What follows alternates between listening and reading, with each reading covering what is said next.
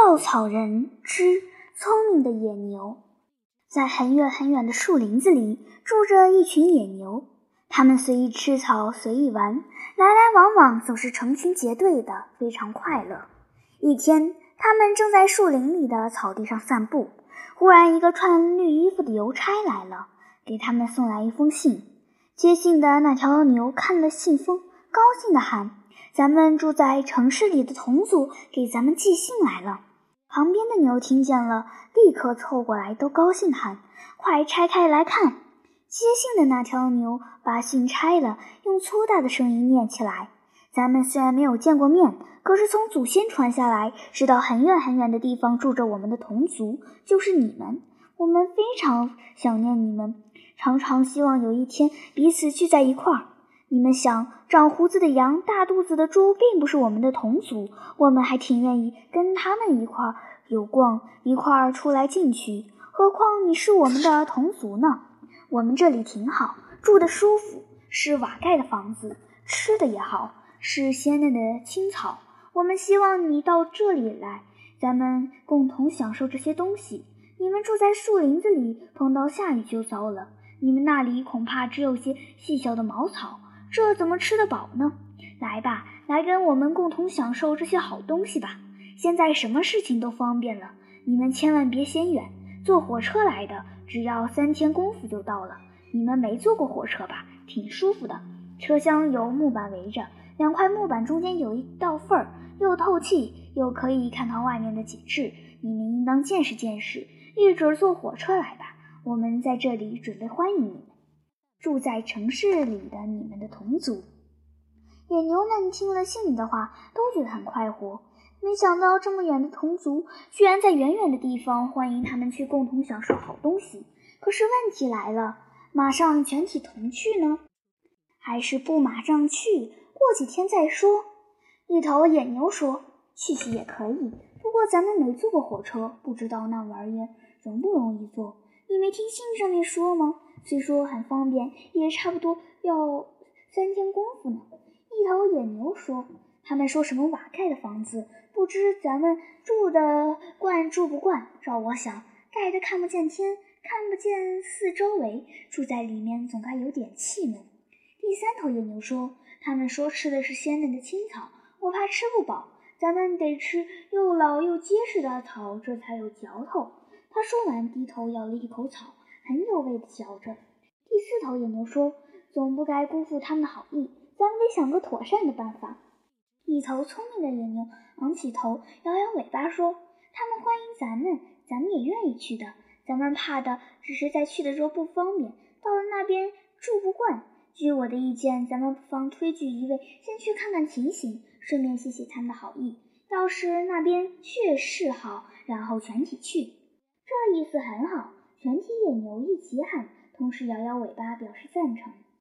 另一头野牛说：“我们就推举你去，你最聪明。”赞成，赞成！大家又都摇摇尾巴。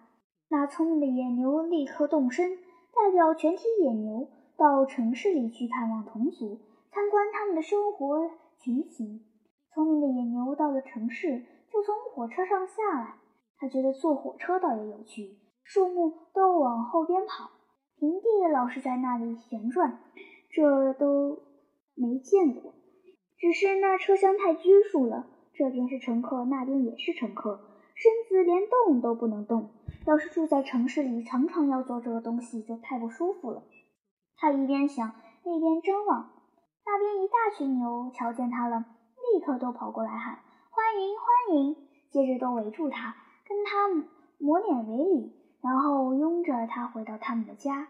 回家以后，他们领着他看房子，请他吃草里的草，并且说这些全都是人给预备的，不用他们自己费心。要不是高兴出去，成年住在这里也没有什么忧愁。野牛觉得不明白，他就问：“人为什么要给你们准备房子和草呢？”那没有别的，他们跟我们有交情，所以给我们准备这些东西。事情没这么简单吧？我要细细看看才会明白。你看吧，城市里的野牛一起笑起来，你在这里住几天，就会知道我们的生活多舒服，人待我们多好了。”野牛住了几天，觉得这屋子很憋气，完全没有树林里的那种清风。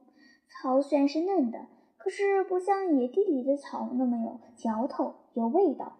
这些都不关紧要，他想弄明白的是人跟他们的交情到底怎么样。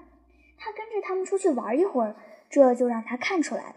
回到家里，他亲切地劝告他们说：“你们弄错了，我看人们跟你们并没有什么交情。”不然为什么要拿鞭子打你们呢？这有道理。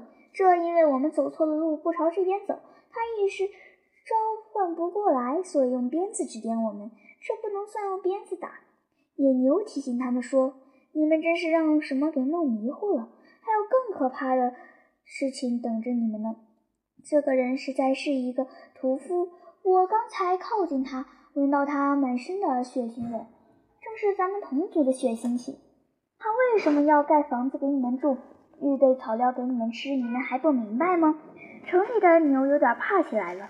你看看我，我看看你，半信半疑地说：“不见得吧？”野牛说：“不见得。”还说：“不见得。”等他把你们捆起来，拿出刀来的时候，你们后悔就来不及了。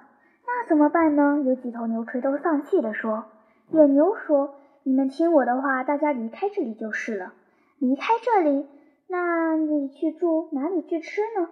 野牛说：“世界上地方多得很，你们只要拔起腿来跑，什么地方不能去？你们一定要住房子吗？树林里的生活才痛快呢。